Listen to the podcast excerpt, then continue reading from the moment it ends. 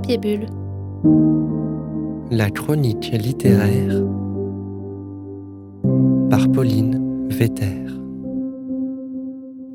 Aujourd'hui, j'ai reçu dans mon studio une autrice fascinante qui travaille actuellement sur son premier roman, une histoire dont l'intrigue se déroule entre autres durant la guerre de Bosnie et notamment le siège de Sarajevo. Elle a publié une nouvelle intitulée Don't Let Them Kill Us dans la revue L'encre, donne des ateliers d'écriture, est diplômée d'un master de création littéraire et tient également un compte Instagram dédié à l'écriture où elle met en valeur la parole d'autres auteurs et autrices et ouvre une fenêtre sur son propre travail et ses réflexions. D'ailleurs, vous la connaissez peut-être sous le nom Mevas Book, mais Mev Alexandrine est avant tout une mordue de création, mordue par la page, par les textes et par les histoires. Dans cette interview, elle a accepté de nous révéler ses méthodes, ses secrets d'écriture, mais aussi ses doutes, ses failles, et c'est avec la même sensibilité que je vous invite à l'écouter.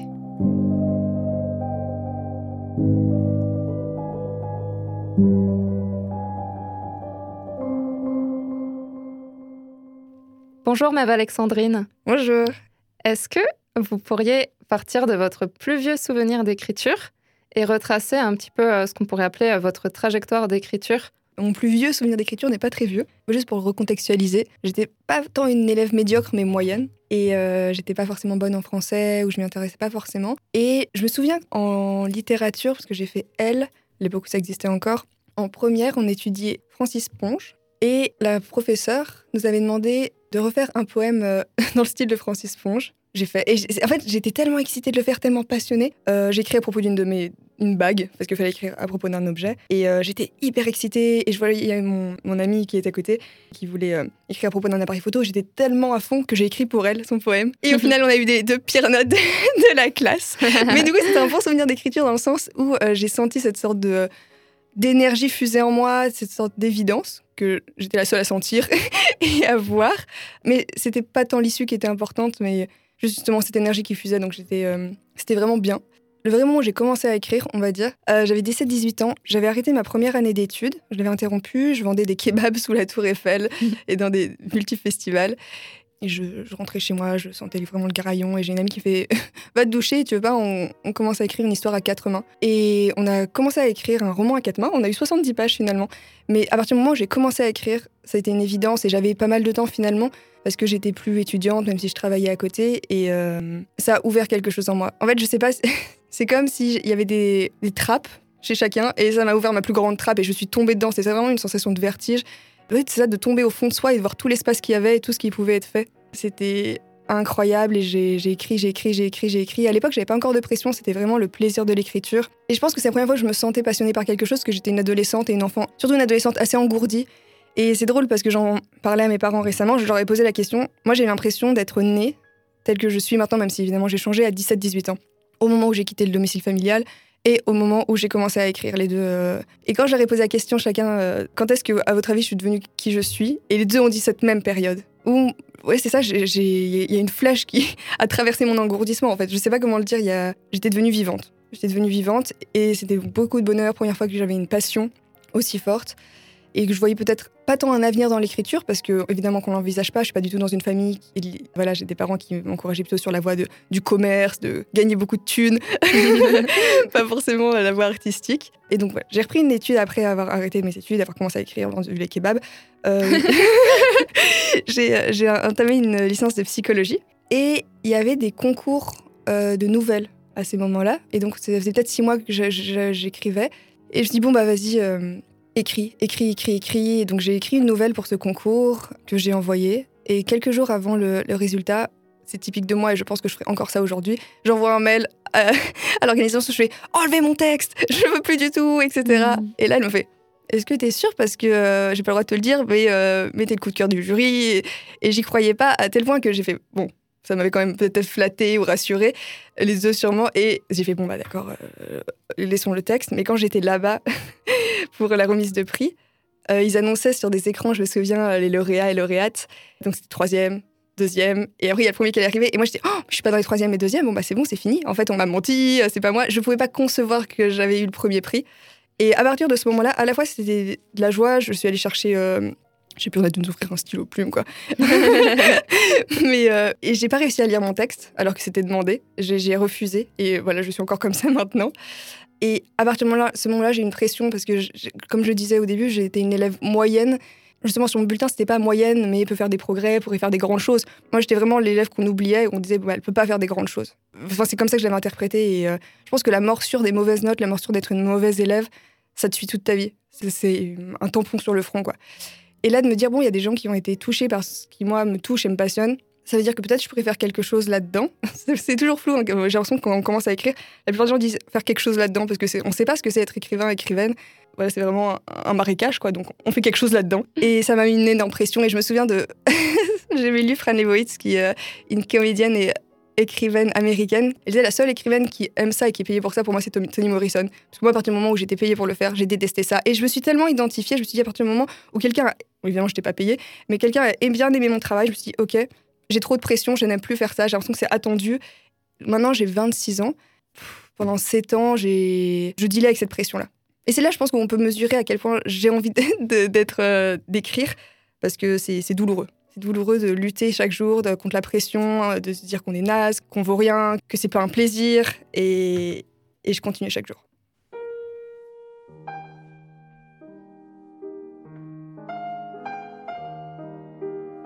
Après la licence de psycho, on m'offre une BD, un roman graphique. Dans ce roman graphique qui s'appelle Les Brumes de Sapa, l'autrice, autrice et illustratrice, raconte être partie au Canada pour faire un master de création littéraire. Alors que c'est pas du tout le sujet, Les Brumes de Sapa, c'est vraiment son voyage au Vietnam, mais elle raconte au détour d'une bulle qu'elle partait faire un master de création littéraire. C'est quoi la création littéraire? J'en ai jamais entendu parler. Et c'est un peu la réaction qu'ont les gens quand je dis oui, j'ai fait un master de création littéraire.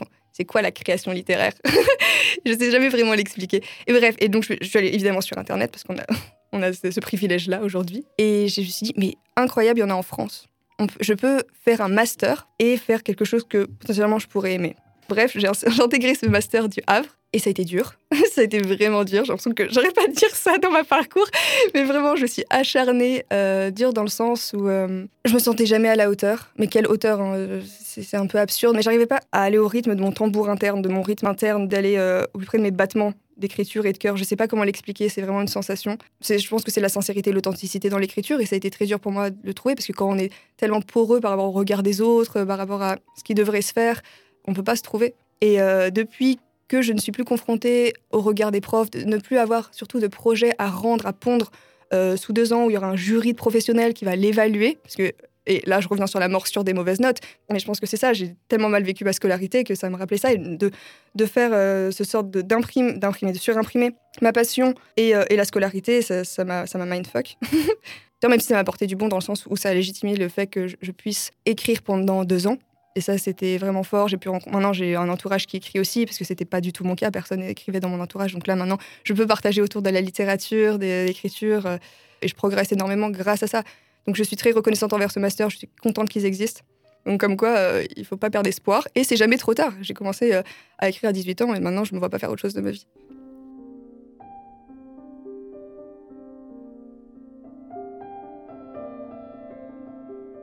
Vous avez parlé de, euh, pression tout à l'heure et aussi de stress par rapport au fait de lire vos textes. Est-ce que vous aimeriez vous sentir plus libre dans l'écriture?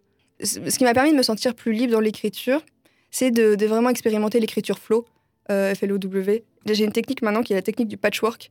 Euh, pour plus mettre la pression, parce que je, suis en train d'écrire un roman et je buguais sur l'incipit et sur le début parce que je voulais que ça soit parfait, même si ça sera jamais parfait. J'ai beau savoir ça, je veux quand même que ça soit parfait. Et euh, donc évidemment, je n'arrivais pas à écrire. Et maintenant, c'est la technique du patchwork, c'est-à-dire que j'écris un, chapitre aléatoire. Et dans le flow, c'est-à-dire que j'essaye pas que ce soit bien, même la syntaxe, elle peut être toute pourrie, les choses peuvent se contredire, ça peut ne pas être précis, peu importe que ça coule, que ça coule, que ça coule, parce qu'il y a des choses intéressantes qui vont sortir. Et j'appelle ça le patchwork parce que donc je fais avec euh, des carrés, des carrés ou des ronds, ou peu importe, de certaines couleurs, de certaines textures, et peu importe. Et après, je les assemblerai, mais c'est le travail de Mev du futur. Pour l'instant, j'écris, j'écris, j'écris, j'ai de la matière, et plus j'ai de la matière, plus je me sens confiante. Et après, je procède à, ce qu'on appelle communément la réécriture, mais que j'aime pas parce que j'ai l'impression de devoir justement start from scratch, enfin vraiment recommencer. Donc maintenant, j'appelle ça le polissage. Ça me déprime un petit peu moins, ça me paraît d'être une tâche moins ardue.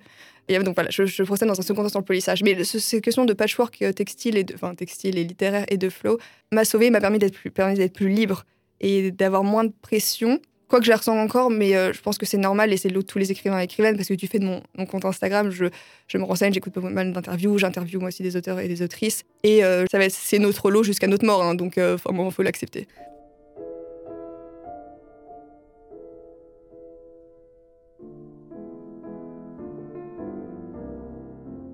Vous, vous avez beaucoup insisté sur euh, cette morsure d'être une mauvaise élève et maintenant, euh, vous donnez des ateliers euh, d'écriture auprès d'enfants. C'est un petit peu un retournement.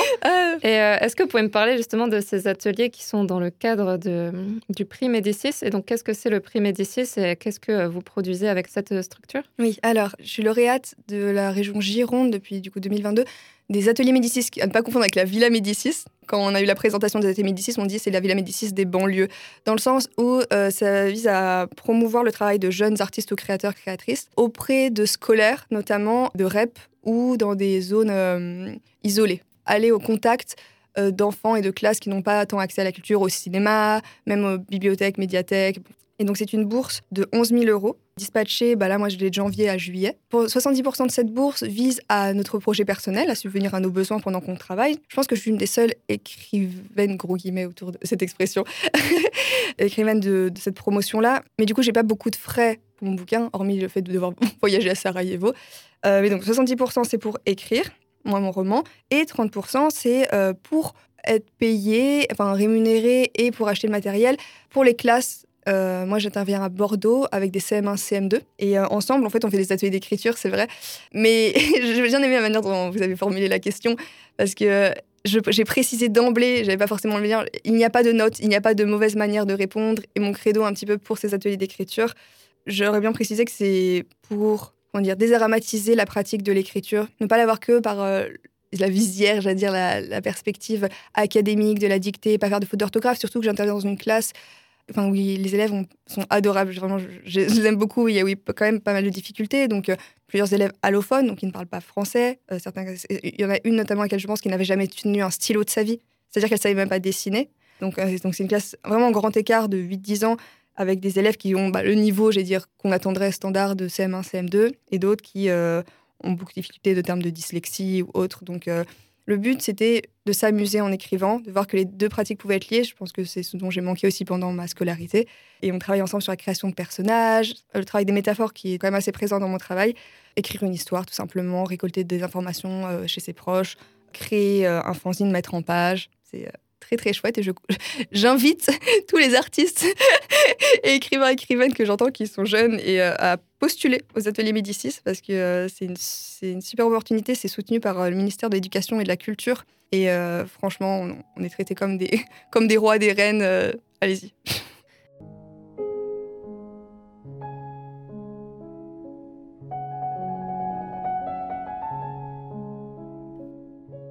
Vous ne dites pas que vous êtes écrivaine? Je ne dis pas que je suis écrivaine. C'est peut-être de la pudeur. Annie Ernaux, elle dit que écrivain, écrivaine, comme le mot œuvre, sont des mots de la nécrologie. Ça fige alors que le travail d'écriture, c'est mouvant. Alors je pense qu'il y a de ça. Quand on me demande qu'est-ce que tu fais dans la vie, je dis j'écris. Et c'est drôle parce que c'est très très vague. Rarement, les, les gens, les gens me demandent pas, ils font ah ok. non, mais, mais c'est pas grave, ça, ça, ça me va.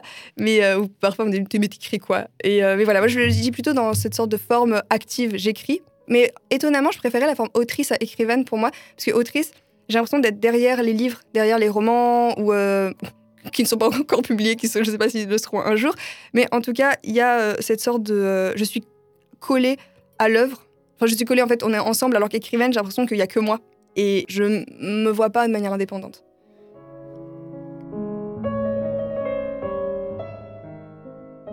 Est-ce qu'il y a des auteurs qui vous influencent dans l'écriture ou des lectures, des œuvres en général qui vous ont marqué? Oui. Donc comme je le disais, j'étais des mauvais élèves, non, donc j'ai très très peu lu de livres, je lisais que les résumés quand j'étais au collège, lycée. Donc là, je, je fais, je, fais ma culture euh, maintenant, enfin depuis quelques années. Et ce qui est drôle, c'est quand même du fait des études, du fait euh, bah, de vivre dans le monde dans lequel on vit, j'ai surtout lu des mecs, enfin des hommes, des écrivains. Mais toutes mes références sont des femmes. Et j'ai pas fait, enfin j'ai pas fait exprès, mais, euh, mais par exemple, c'est, ça va être Violette le Duc, ça va être Marguerite Duras, ça va être Mélisse de Kerangal, ça va être Anne Carson plus récemment. Ce sont des femmes qui ont renouvelé la langue, qui sont allées au centre, qui l'ont fendue pour tirer l'émotion, en fait, aller euh, dans les viscères de- du mot, de, la syntaxe, qui ont osé bouleverser. Et c'est pour ça que je- j'en parlais avec une amie sur in- Instagram qui me disait mais est-ce qu'il y a une langue féminine ou masculine? Et je pense pas que ce soit tant là le sujet, mais plutôt dans le langue soit du dominant et, du dominé. Le dominé, donc beaucoup de femmes, pour se faire entendre, en plus de beaucoup plus travailler pour, pour être publié, parce qu'on publiera à niveau équivalent plutôt des hommes. Mais dans, dans l'idée de c'est qu'il n'y a pas tant, à mon sens, d'écriture féminine ou masculine, mais dominant ou dominé, parce que bah, même là, j'ai récemment lu Ocean Vaughn, qui, euh, lui, euh, qui a subi beaucoup de racisme aux États-Unis, qui est aussi homosexuel. Et j'ai l'impression que dans ces moments-là, la langue est transcendée. En fait, on ne peut pas parler de la même manière dont, dont quelqu'un parlerait quand il a toujours été à l'aise.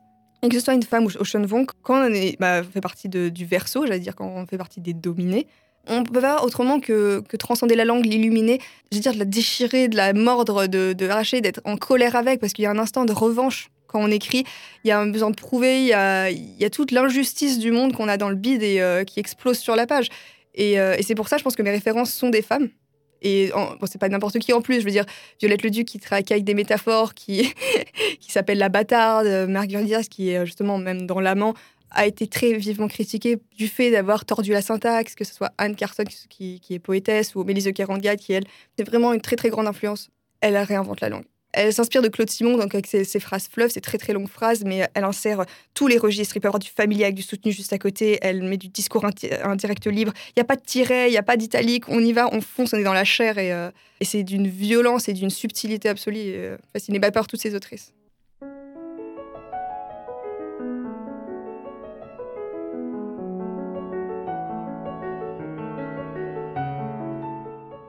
Est-ce qu'encore aujourd'hui, vous avez du mal à partager vos textes?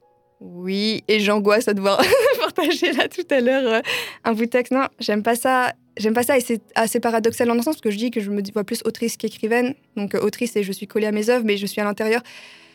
J'ai du mal à partager mes textes et il faut que j'y réfléchisse en fait. Je, pour, comme en ce moment je suis dans une phase d'écriture, d'écriture, d'écriture, je me réfléchis pas au moment où je vais devoir l'envoyer, où je vais devoir si je, songe à l'envoyer en maison d'édition, mais je pense que ça va être le cas. Euh, j'essaie de pas trop me mettre dedans, sinon ça va mettre de la pression et je vais m'arrêter d'écrire. Mais Yanguy sous roche. Parce que je côtoie donc beaucoup, beaucoup de personnes qui écrivent. Je ne connais, pour l'instant, j'ai pas encore rencontré quelqu'un qui, euh, rejette autant euh, cette idée de partage des textes, alors que j'écris pas pour moi. En fait, en plus, je pense au lectorat quand j'écris. Hein, je me dis, il faut que ça soit compréhensible.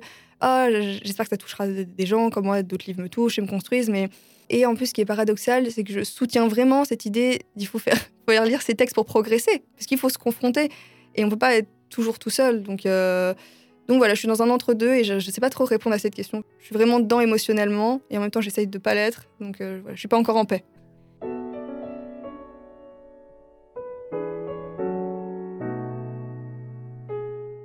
Est-ce qu'il y a des moments de la journée ou des lieux où vous créez plus facilement?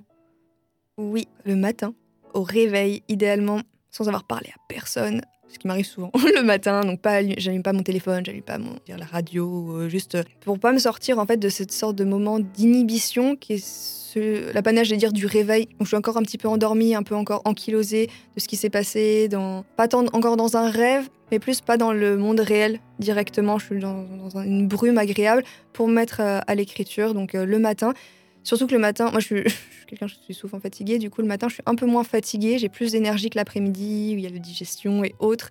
Et puis j'ai remarqué que ça me rendait juste heureuse pour la journée parce que j'avais l'impression d'avoir fait ce qui était tellement important pour moi le matin et l'après-midi. Je peux donc vaquer à mes autres occupations sans culpabiliser, me dire ce qui est le plus important, mince, faut que je le fasse. Donc euh, je mets la priorité sur l'écriture. C'est ce qui est rigolo, c'est que si j'ai pas écrit le matin, je peux pas écrire l'après-midi ou le soir. Mais si j'écris le matin, je peux écrire l'après-midi ou le soir ensuite. Mais voilà, j'ai remarqué ça. Donc, euh, donc voilà, je me mets dans une petite cuisine et, euh, et je, je, me fais un petit thé et, j'écris.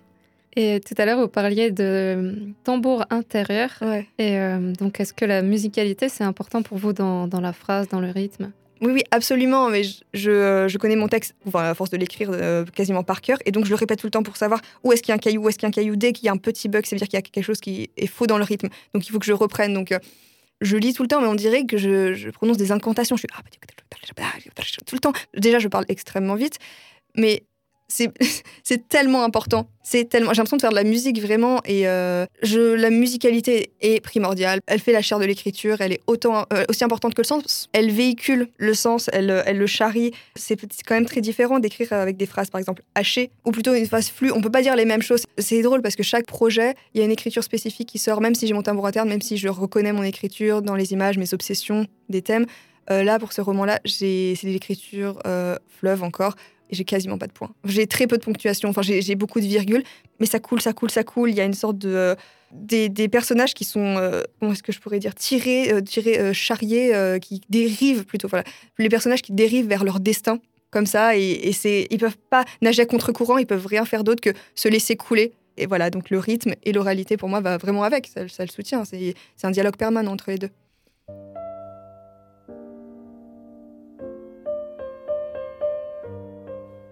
Qu'est-ce que vous donneriez comme conseil d'écriture si vous deviez en donner un?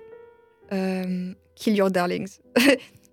coupez vos textes. Coupez vos textes, coupez vos textes. Gardez la tension, gardez le nerf. Élimez, élimez, élimez. Et euh, récemment, euh, j'ai lu un livre qui s'appelle. Alors, le titre français est vraiment pourri c'est Écrire mode d'emploi. J'imagine que c'est une référence à, Pérec, mais de Vanni Santoni. Et mais le titre original en italien, c'est. je ne ferai pas en italien, c'est Écrire ne s'enseigne pas. Donc voilà, c'est vraiment des titres opposés. Et je conseille cette lecture. Voilà, écrire ne s'enseigne pas.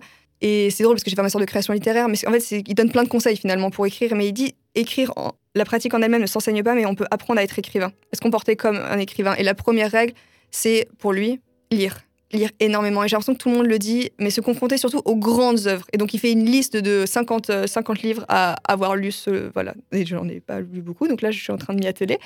Voilà, je dirais Kill Your Darlings, euh, coupez vos textes, allez dans l'attention, qu'est-ce que ça apporte euh, oui, il y a des petites phrases qui sont jolies, mais c'est Hemingway qui disait ça. L'écriture, surtout un roman, la prose, c'est pas de la décoration d'intérieur, c'est de l'architecture. Et même si je fais très attention aux métaphores, à la beauté des phrases, ce que j'ai aimé particulièrement chez Ocean, euh, chez Ocean donc dans Un bref instant de splendeur, c'est qu'il n'y a rien en trop. Il n'a rien en trop, et pourtant c'est tellement beau et poétique.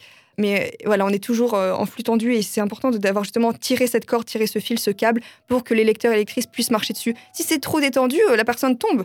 C'est tout simplement comme ça. Merci beaucoup, Maeve Alexandrine. Merci beaucoup, Pauline.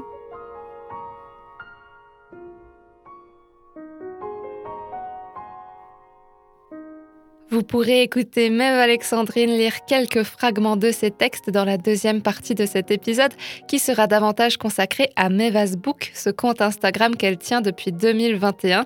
Vous pouvez aussi trouver toutes les infos concernant Mev Alexandrine et son actualité sur son site internet. Je mettrai un lien à disposition. N'hésitez pas à visiter son Insta aussi si ce n'est pas déjà fait et si les paroles de Mev vous ont inspiré ou vous ont donné envie d'écrire, je vous invite à écouter les autres épisodes de ce podcast puisque Papier Bulle arrive bientôt à la fin de sa programmation, mais les anciens épisodes sont toujours disponibles et il y a plein d'invités formidables à y découvrir. Merci beaucoup d'avoir écouté cette première partie d'interview. Je vous retrouve dans la deuxième partie pour la suite de notre entretien. Merci énormément pour votre écoute et à très bientôt.